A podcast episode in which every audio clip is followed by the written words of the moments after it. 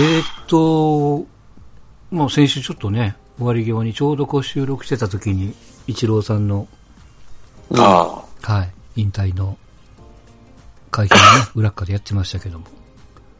うんはい、一郎さんの引退ですよ。そんちゃんどうですか？あ。うん、まあ、ね引退工業ってこうやって、これが引退工業なんだろうなっていうような引退工業でしたね。うん。うん、プロレスでもさ、ボクシングでもさ、うん。プロスポーツで引退工業って、1年間かけて引退工業するってのはすごいね。うん。やっぱ違うね。マリナーズってか、あの、メジャーなのか、マリナーズなのか、イチローなのか、すごいのは。1年間かけて準備させたわけだからね、彼らは。まあまあ、引退一郎も会見で言ってましたけど、契約がもう日本のゲームまでっていうね、うんことだったから。で、当然その、そこをクリアして超えるには、キャンプないしで、その辺でこう成果を出さないといけないと。レギュラーシーズンまあで戦力として、えー、食べるべき存在になりうるかっていう。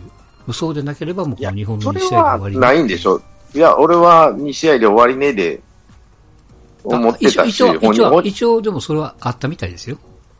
だからこでもそ、本人的には、もう、ャンプで数字が出なかったから、あの、終わりねって話終わりねっていう話になったっていう。そう。一応、向こう側もあるよっていうものは見せられてたわけやけど、うん。でも実際はね、もう無理だと。やってみたいけど、チャレンジはさせてくれると。うん。とりあえずね。向こうも、あの、今シーズンって2019年のシーズンを戦うチャレンジはさせてもらったっていう、だから1年間かけて、かけてそれの準備をしなさいっていう話わけだよね。うん。5月から向こうは、あの、試合で出さないけど、その代わり練習たい、あの試合に帯同していいからっていうことでさ、そういうことってまずないんじゃない？で、しかもあの、もう僕知らなかったけど、あ日本のゲームっていうのはアスレチックスの主催やったんやってね。うん、うんそうなんよね。うん。マリナーズの主催なら、まだ、まだわかるけどっていう。わかるんやけどね、マリナーズは呼ばれた方なんでね。うん。だから、イチローのために、じゃあ、どうせ行くんだったらイチローをこの1年間かけてそうするかっていう、うんまあ、本人とマリナーズとの信頼関係で、うんその功労的なものでやろうね。うん。一度も言ってたけど、引退って、引退っていうのはこうやって初めて決めたけど、それまではいつクビになるんだろうと思ってやってましたっていうぐらいだから、ね。引退させてあげるよっていうのはもうそれは幸せですっていうのは、すごいよ。そう思うよな。うん。それだけでも一郎ってす、うん。だってクビでしょ、普通は。クビって、まあ、契約してもらえないっていう。まあまあ、それはもちろん一度だからクビになったわけやからね、マリナーズをね。うん、だから、多分、どこもこれは契約してくれんなと思ったわけですよ、45歳の1割も打ってないバッター。例えば、例えば日本、あの、記者会見で言ってたけど、日本帰るって選択肢じゃなかったんですか？って言ってたら、うん、ないですって言って、ということは、例えば、プエルトリコとかさ、うん。えなんかメキシコリーグとか、うん、そう。野茂みたいにね、うん。っていうのもなかったんだろうなっていう、それはなんで言ったら、それはちょっと言えないっては言ったけど、うんうん、まあ彼のプライドなのかなと思ったりもするけどね。うん。って考えると、それをわがまま、じゃあそうなった時に、はい、さようならじゃなくて、じゃあ1年間かけて引退工業をしましょうと、準備しましょうと、うん。幸せな時間でしたってはっきり言ったからね、あの人。特別な時間か。いや、あの、まあ、この前も言ったんですけど、あの、いや、僕はそのゲーム見るまではもうちょっとできると思ったんですよ。いや、もう全然ダメだったね。もう、もうスイングから何からね。フラフラやったねもう もう一つも打てる気も正直しなかったし。ショートゴロの内野安打ぐらいなんとかなるかなと思ったけど、うん。あれも足の衰えも多少あるんだなと思ってさ、うんいやもうレーザービームをそんなに、私ほど、でもあの年であんだけ惚れるだけ偉いんだけどね、45歳で。うん。いやまあまあ、もちろんね。だからまあまあ、ショックはショックでしたけども。でもまあ、うん、よくやりましたよ。うん。もう何にも言う、あの人にか、あの人と数に関してはもう何にも言うことないでしょ。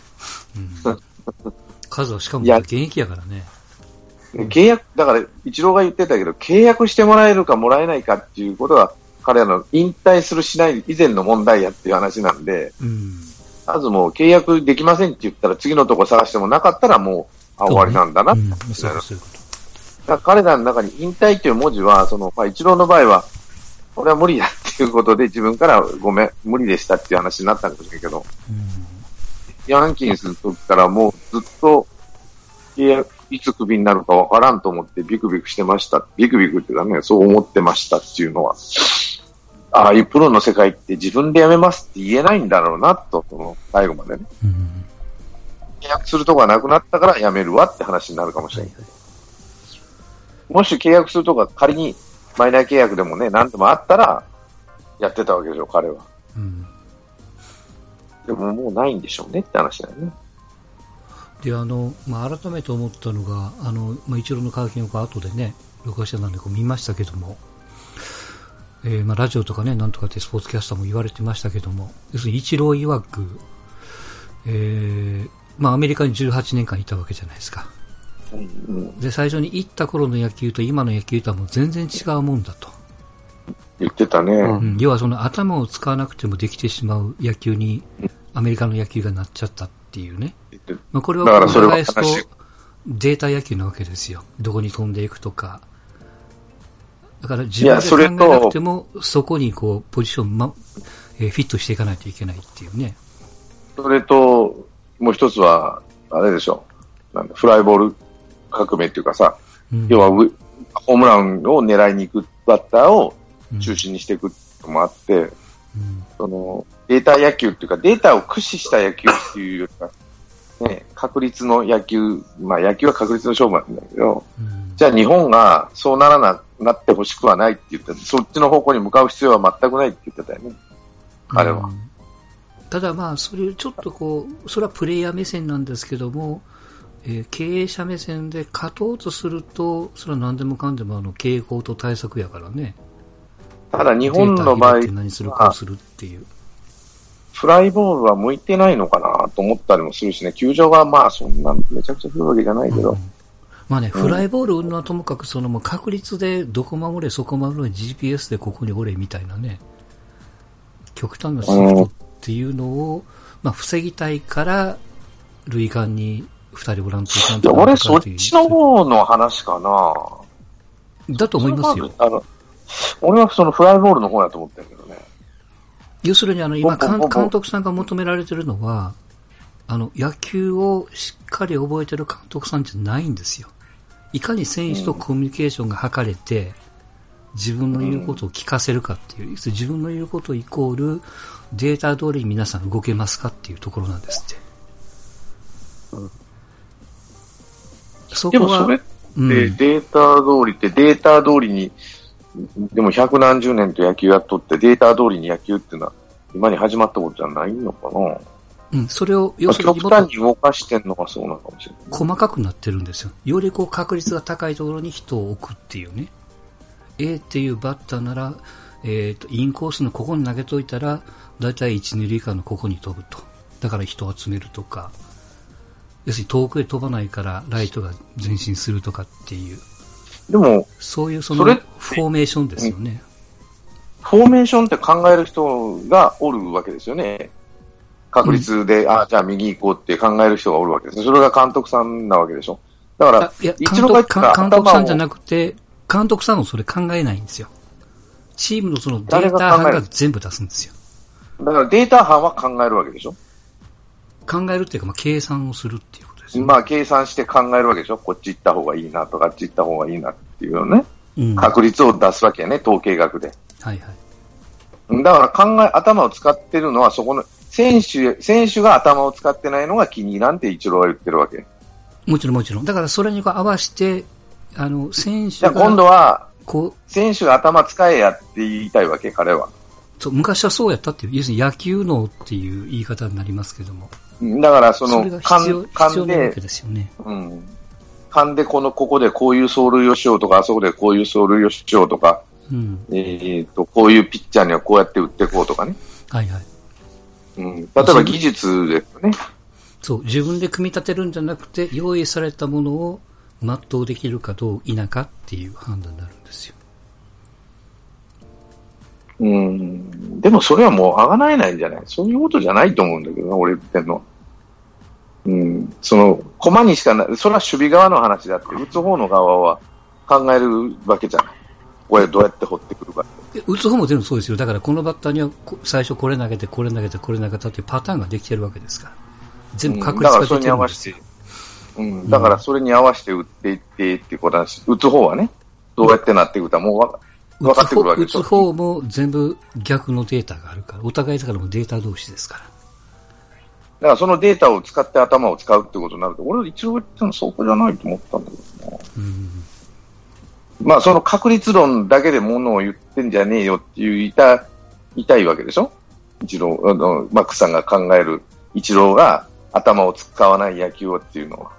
うん、要するにあの、変わってきたっていうのは最初は昔の野球っていうのは、要するにもう、選手の能力、極端に言うと選手の能力だけでやれやってたっていうか、能力値が高い人、考えるで、その考えるサポートをデータちょこちょこ傾向を出してやってたんですけども、それがどんどん発展していって、逆にもうこのデータ通りに、まあチームは会社ですよね。会社として、ここを守りなさい、あそこを守りなさいと。ピッチャーはインコースの高めに投げるから、全員ここ守りましょうねっていう、数字通りに動けっていうことですよね、今は。うん、そうなのかなそれは守備側だけの話で。いや、その攻撃側も全部ですよ。だからこそ、いや、あのいや、そうするとピッチャーのコントロールがいい悪いが出てくるわけやんか。インコースにちゃんと掘れないとかなんて、インコースのスライダーがそこにはまらなあかんとか。かピッチャーは考えて投げるわけやん。キャッチャーも考えて、まあ、キャッチャーとピッチャーのところで言えばそうかもしれんけどね。うん、結局ね、そのインコース掘らしなさいって、インコースに掘れないピッチャーを投げさせたらあかんわけやね、今度は。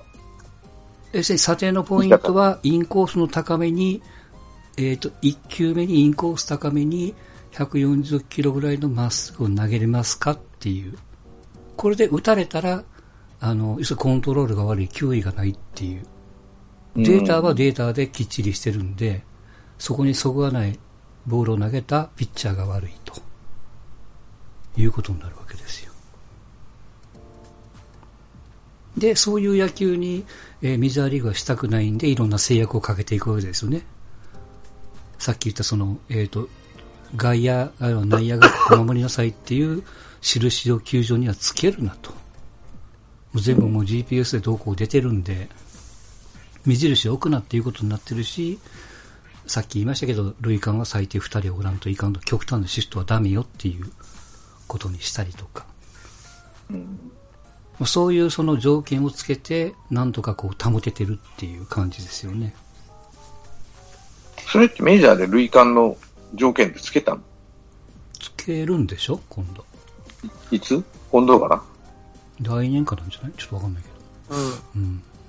塁間の条件って来年からつけるんだ。えー、でも日本には全くそういう気配もないじゃん。あ、気配ないことないけど、あんまり言わないじゃん。だから日本はそんなってほしくないって言ってたじゃん、一郎は。うん、まあまあ、そうなる必要は、必要はないっていうか、そんなにそうね、頭の使わない野球に、うん、そう、何でもかんでもメジャーがいいと思っちゃお間違いですよっていうような言い方してたじゃん。うん、ただ気をつけないといけないのは、それはプレイヤーが考える野球であって、見る側は、そんなん関係ないじゃないですか。結果で見ますよ、流れで見ますよね。やってる側は面白くないと思いますよ。自分の考えじゃなくて言われたまま動かないといけないし、言われたまま打たないといけないし。でも、見てる側は、それで、ヒットが出て点が入ってと、ファインプレーが出てと、喜んでるのは見てるファンですからね。それはそのデータ使おうが、あの、何しようが、言っちゃあれですけど関係ないっちゃ関係ないですよね。そこまでまあ彼は言ってなかったけどね、見る側にどうのこうのってやる側の話だけで、日本はそんなもんに追従しなくてもいいですよねって話、ああ、なるほどなと思ったけどね。これハイボール、球切った前線のような野球をするのがメジャー今になってきてるから、うん自分が違うじゃない。まあ言っちゃうけど、時代遅れになりつつあるわけやね。ああいうヒットメーカーっていうのは。まあまあ、ボールヒッター旧旧旧型の人みたいな感じですよね、要はね。うん、そうそうそう。うんじゃなくて、打つのに考え、その、フライばっか上げることばっか考えてんじゃねえよっていうようなことも、かなと思ったわけね。うバッター、彼がバッターの立場だっていうところであればね。うん。ただ、その考えてっていうなると、その、どう言ったらいいのかな。えーっと、ほ、ほまあ、片っぽではさ、うん。インコースの高め掘って、その、左側に選手を固めてって思うかもしれんけど、片っぽではフライボール革命で、インコースの高めだったらホームラン打ちゃいいんだとかね、頭こう、うん野手の頭超える鋭い打球打ちゃいいんだっていうようなやり方をするわけなんで、うん。そうすると、選手は考えながらややらないと攻撃はできないわけだよね、もう一つは。って思うわけですよ。で、日本の場合だと、例えば単純にインコースの高め掘るには伏線を引いたりとかするじゃない。うん外に見せといて、最後にインコースの高めとかね。はいはい。で、高めば、インコースばっか追ってったら、バカみたいにインコースばっか追ってったら狙い撃ちされるわけです。うん。まあ、そっちに選手がいるいないの問題は片っぽであるわけやけどね。うん。だからそこは考えながら一応野球やってんじゃないのとは俺思うわけ。ただメジャーの場合は単純に1球目からインコース高めバンバンバンバン掘ってるかなって思って見てんだけど、左側に選手を寄せたとしてね。まあまあ、だから、あの、昔のオーシフトを1番から9番までやってるってことですよね。極端に言うと。でも日本の場合、オーシフトぐらいで今は、あその後のああいう極端なシフトってやってるのかな？いや、少ないですよ。原さんが外野を2人にしたぐらいで。うん。うん。あ、でも1回だけやったね。データの使い方とか活用とかっていうのはアメリカは多分いろんなスポーツでもうん、段違いで、あの、あるし、徹底もしてるし、で、たあの、野球だとあれだと思うんですけど、あの、いろんなスポーツデータがもう中心、何が一番わかりやすいかな。例えば F1 とか、うん。とかだと、もうドライバーが没個性になるんですよ。もう、はいあの、ストラ、ストラテジストのもう作戦をやればいいみたいな。うん。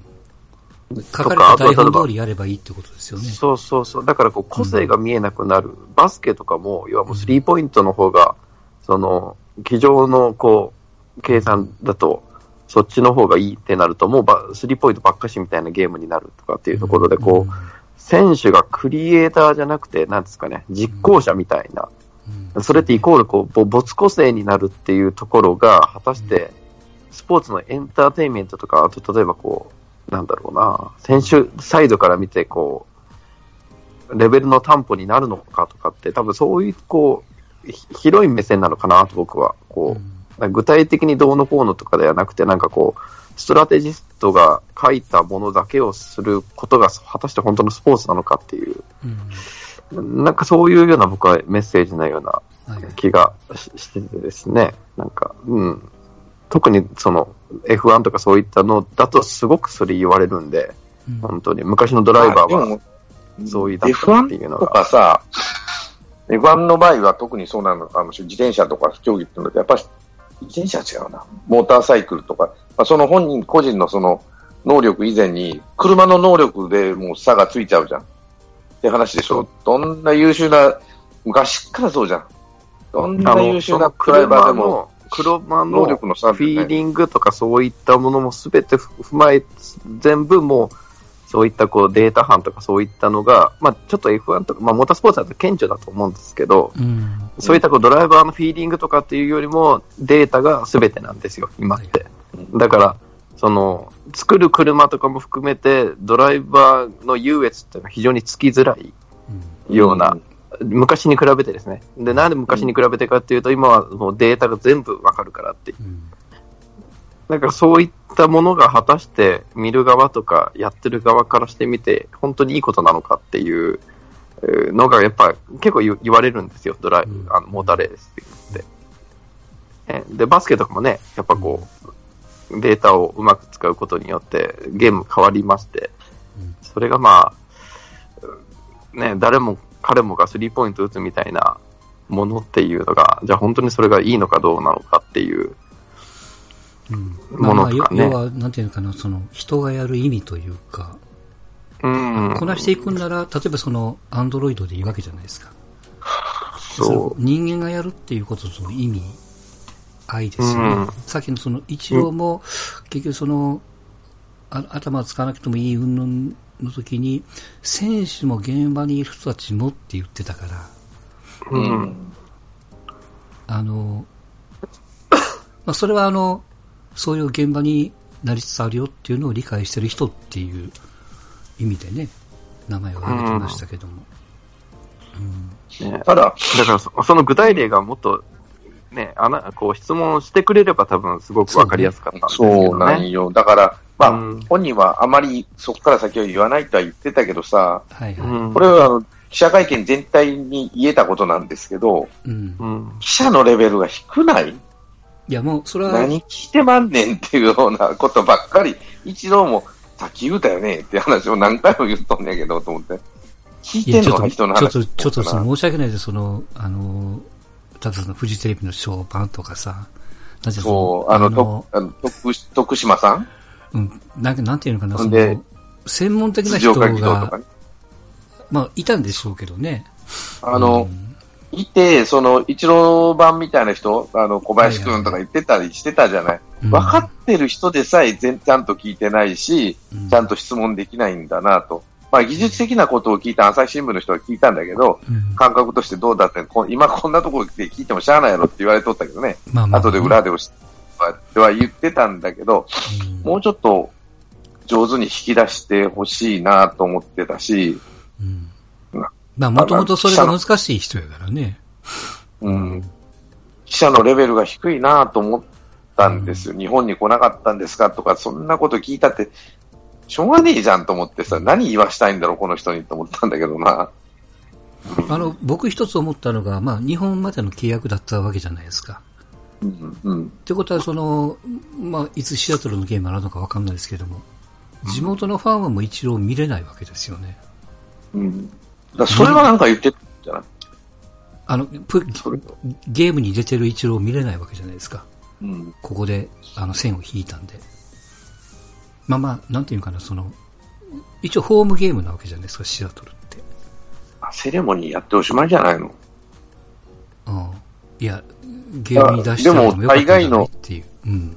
海外の選手はもうセレモニーやっておしまいやから、うん。あんなにゲームをね、わざわざ公式戦として作ってくれるってのは、しかもね、まあ、ちょっと異例中の異例やし、日本でやるからっていうところもあったんじゃないかなと思うよね、俺は。それと、まあ、客寄せパンダやって、ダンカが言ってたけどさ、炎上してましたけどもね。うん、まあまあ、わからんでもないけどさ、そう、うん。そうじゃねえんじ、全くそうじゃないとは言えないと思うしね、俺も。うん。興行として一郎が最最後かもしれんって、ほとんどの人が思ってたんじゃないの？もしかしたら辞めるかもしれんと、ここでね。うん。いや、僕はもうあの、一発目見てもすぐ思いましたよね、もうね。あ、もうこれやめるわと思って。いや、あの、オープン戦全然打てなかったじゃん、うん向こうで一。もう一試合目でやめると思ってたからね。で、オープン戦全然打てないから、0割南部やって、あ、もうダメだなと思ってた。うん。で、東京連れ、東京に来るって言ったから、あ、これは引退工業やなと思ったけどねう。ん。あそこで2割とか2割3、2割5分以上打ってたら、はい。もしかしたらと思ったんやけどね。うんもうオープン戦で全然ダメだったから、これはもう本人もダメだと思ってんじゃねえの。本人も、だからそこで本人もダメだと思ってたって言ってんだから、うん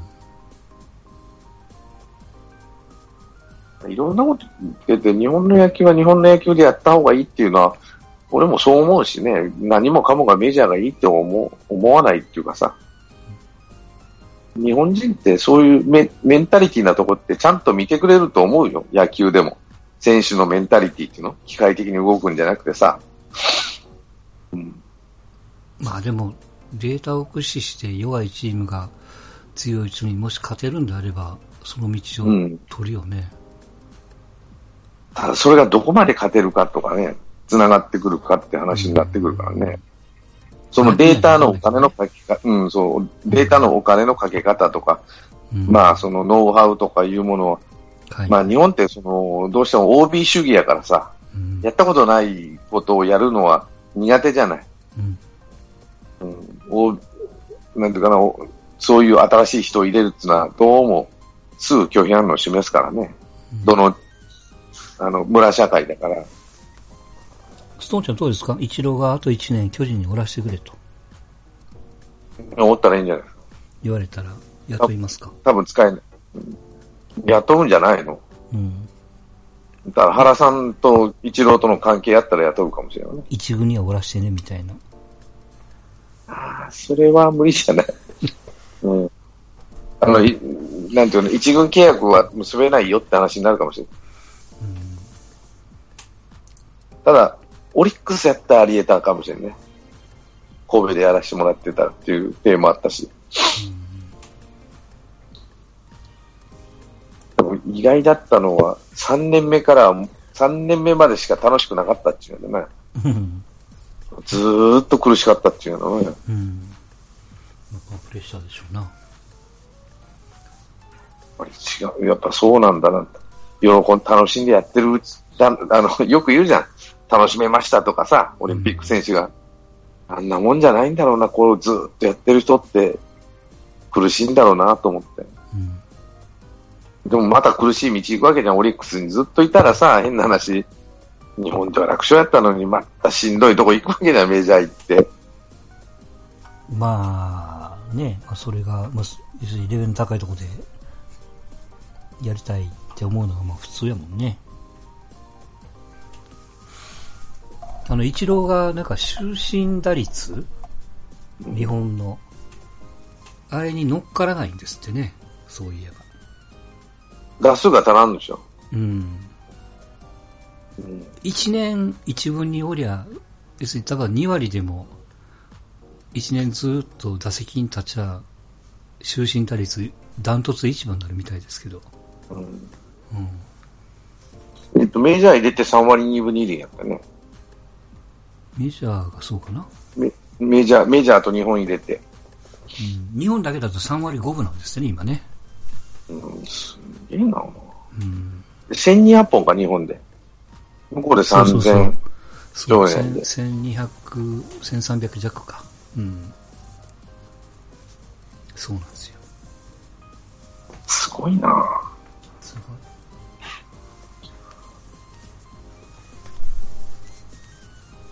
まあ、だから青木は逆に日本で今やってるから、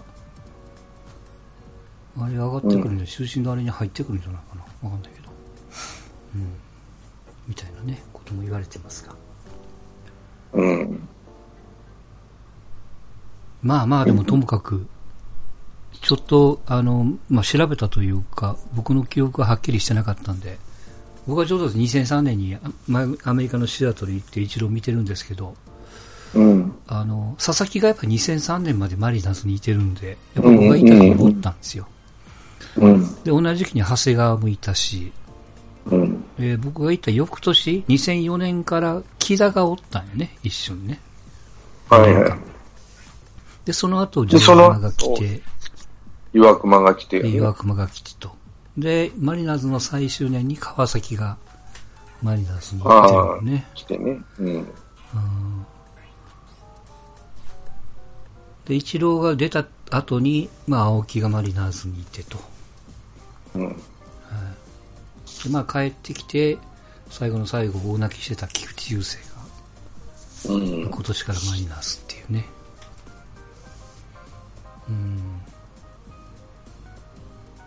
だからまあ、なんなんだかんだで、マリナーズが一番日本人を、まあ、オーナーが、ね、まあオーナーがそうだったっていうことも、ううん。ただ、任天堂の山内さんは別に、あの、そういうことには関与してなかったらしいね。うん。あの日本人を取れとかいうことを。はいはい。ただ、一郎だけはどうしても取ってくれって言ったらしいね。うん。一郎が売り出された時に。で、それで儲かったもんで、これは日本人のに、まあ、西海岸ということもあって、日本の選手が、あと、はいはい。うん、日本とのね、絡みを取りやすいっていうので、東よりやっぱ西の方が楽だっていうんでしょ？うん。まあまあ、気候的にもね、うん、特にシアトルの偉いからね。偉いなと思うのは、やっぱ松井とか田中マー君ってあんなとこで特、一郎が特別だっていうところでやってんだね、ずーっと成績残して。うん。すごいよな、そう考えると、あの二人。一郎がと、あそこは特別ですからって言ったぐらいでね。うん。まあ、でね、この先を託された大谷ですよ。うん。うん。まあまあ、確かにね、確かに偉いことになってますけどもね、なんだなんだでね。ただ、一年おきにややらない、やってほしいなとか言ってたね。うん。そんだけきついんでしょうけどね。まあでも本当、先週ジャンコさんが言われましたけど、やっぱまあ一つの時代が終わった的なね、なんとなくそういう消失感みたいなものがやっぱありますよ。なんだかんだで。まあ、ありきたりやけど、平成が終わるときにね、うんあれも終わった。本当に平成を代表す代表する野球選手うん。うん。かな、本当ね。の一人、あ、代表選手ですよね。うん。彼以、彼以上もなきゃ、彼以、なんていうかな、彼以下もないというかさ、うん。もう一郎っていうのはゆ唯一絶対というかね。うん。うんあれ、第2回 WBC のなんか、映像なり、なんか、ストーリーを、教科書で道徳の時間ですればいいのにって、なんか、動画見るたびに思いますね。なんかはいはい、ああ、見たいなと思って見たら、完璧な、完璧すぎるストーリーですよね。第2回 WBC は。もう出だし打てなくて、叩かれ、うん、うん。そ相手チームが旗を立てられ、ヒールがおってね、うん。ヒ。ールに散々いじめられて、うん。復活が徐々にしてきて、最後のセンターマンにみんなで、みんなでハイハイソックスにして、ね こうなんか、励支えましてみたいな。うん、完璧。うん。そう。いや、でも、ある、まあ、左巻きの人は、相変わらず一郎本が気に入らないって言って、なんでって言ったら、韓国のことを言う、ボロカスにあの、最大の屈辱やっていうこと？を侮辱してる。ういやいやいや、お前、それは前後を全然見てねえな、このバカは、と思ったけどね。最大の屈辱を受けたのは一郎なんやでって話だよね。うん。侮辱じゃないんですよって話なんやけど、本当バカやな、この人だと思って見とったんやけど。でもあの、本当気持ちいいのがやっぱこう、感情を出してくれたのがあの WBC に第2回って、僕ら乗っけていきましたよね。ムカついてる顔をしっかりしてくれるし、うん。なんか、あの、うん、なんていうかな、ねあの、キューバ戦でさ、送りバント失敗したじゃない。はいはい。でサード、サードかなんかに取られちゃって、その帰ってくる時の顔がね、すんごい悲しい顔するんだね、あの人。うん、あの、今まで見たことないような顔して、ベンチに引っ込むわけなんだけど、だその次の、なんとかしてくれっていう、まあ、本人が言ってたんだけど、うん、あれは苦しかったと思うよ、いろんな意味で。あれ、ノーサインでしたっけ？バント。ゴーサインで自分で選んで、うん。送りバントした方がいいと思ってバントしたらフライになっちゃったもんで、うんうんあーと思って。うんまあね。最後持ってるなで終わってるんですもんね。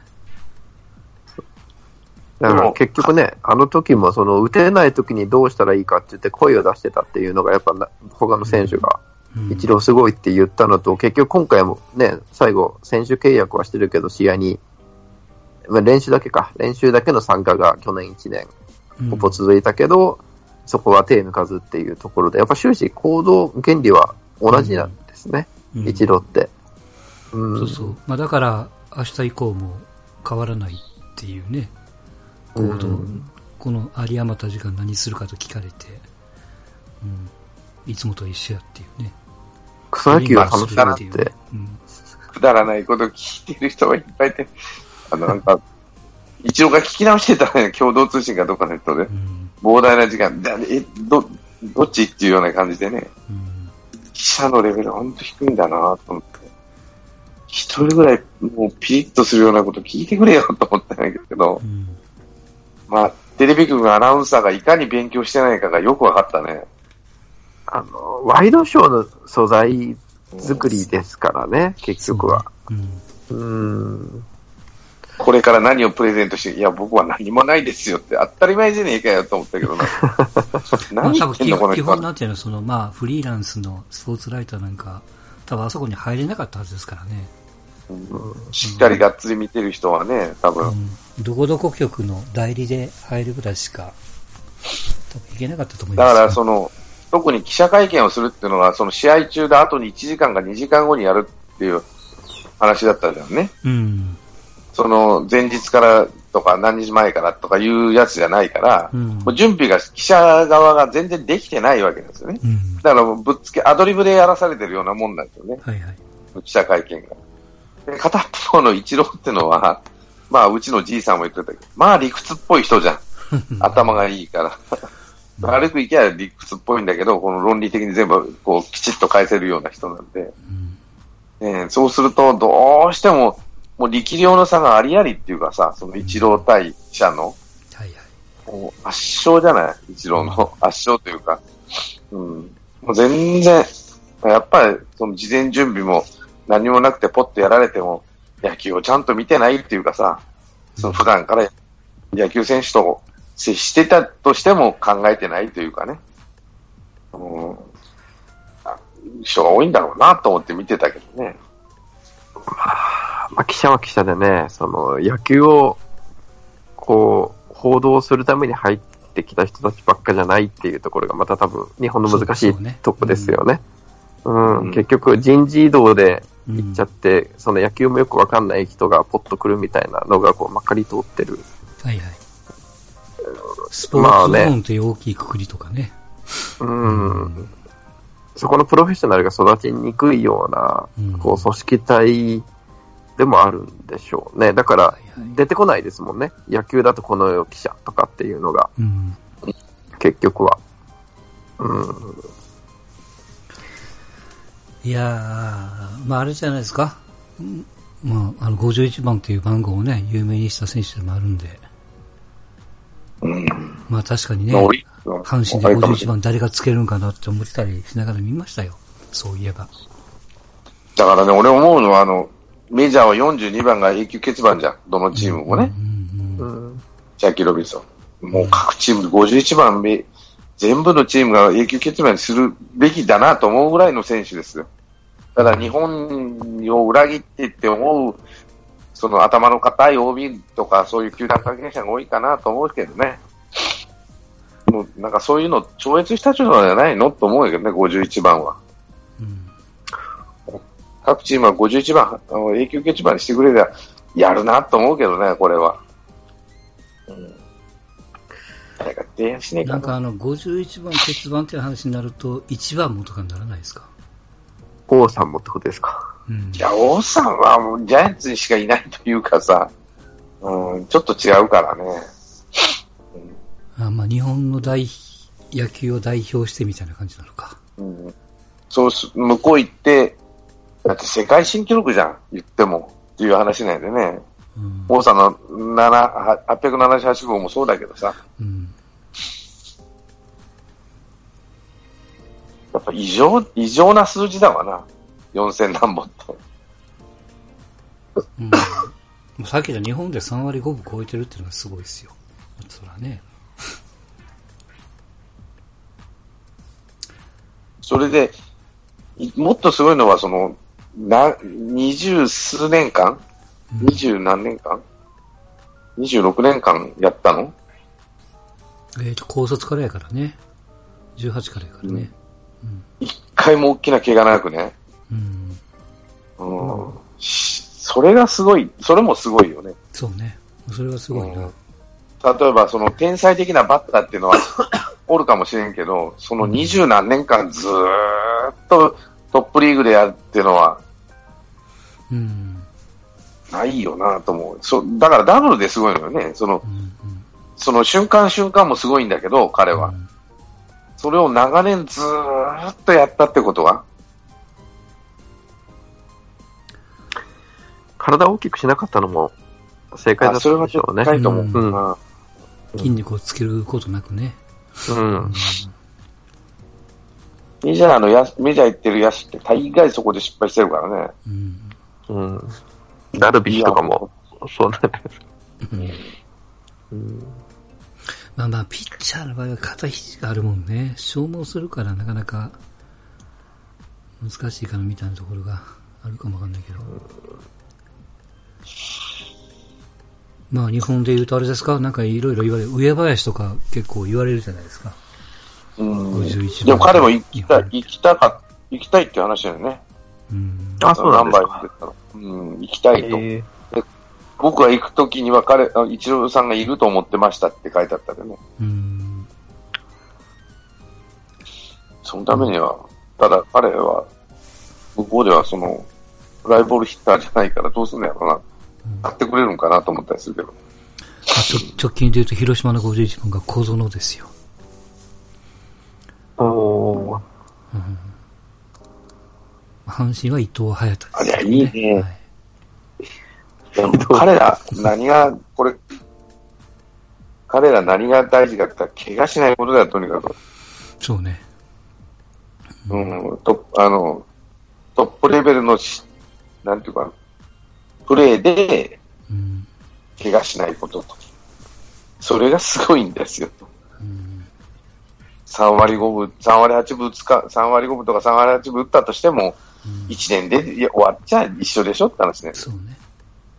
通算でそれの数字やからね。でそれを数字を上げようとするとずっと出ないといけないからね。そう。オリックスは欠番にするんですか？そうそう。そうるんじゃないの？でも、はよやるんやったらやればいいのにね、もいや、バッファローズですからね。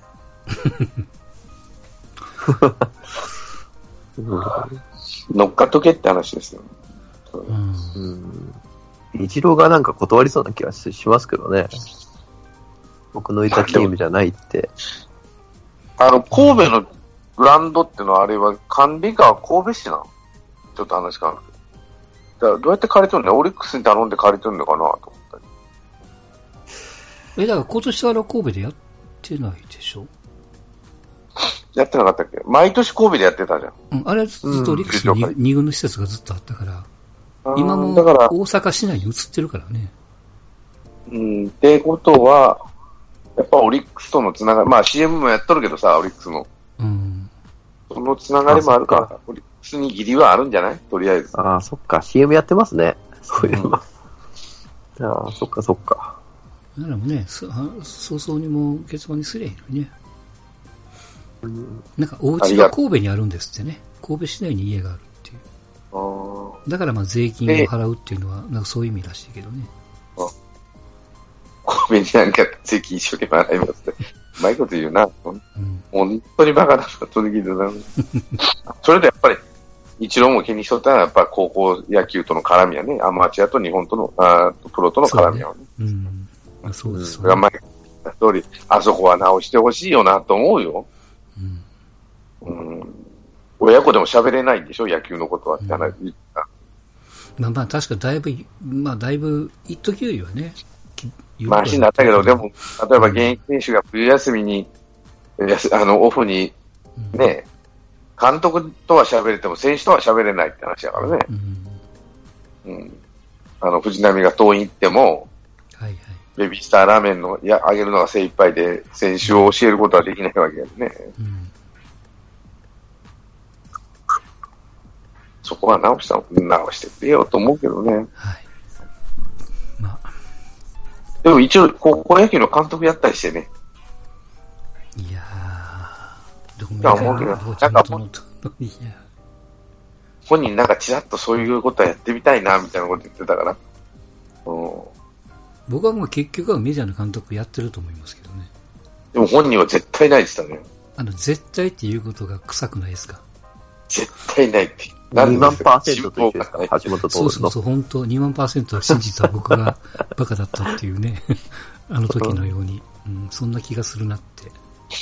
俺もメジャーの監督はね、やってほしいなと思うんだけど、マリナーズでね、うん、どうせなら。で、そう、マリナーズの監督やって、今、今の監督って自分畑の監督さんなんですね。そういや。うん。要はそのさっきのこうデータ班の流れの監督さんなんで、あ自分が監督やってその人らしい野球をすればいいじゃないですかね。うん。現場と上層部と争いながら、まあそんなことも期待できるんじゃないかなと思いますが、うんはい。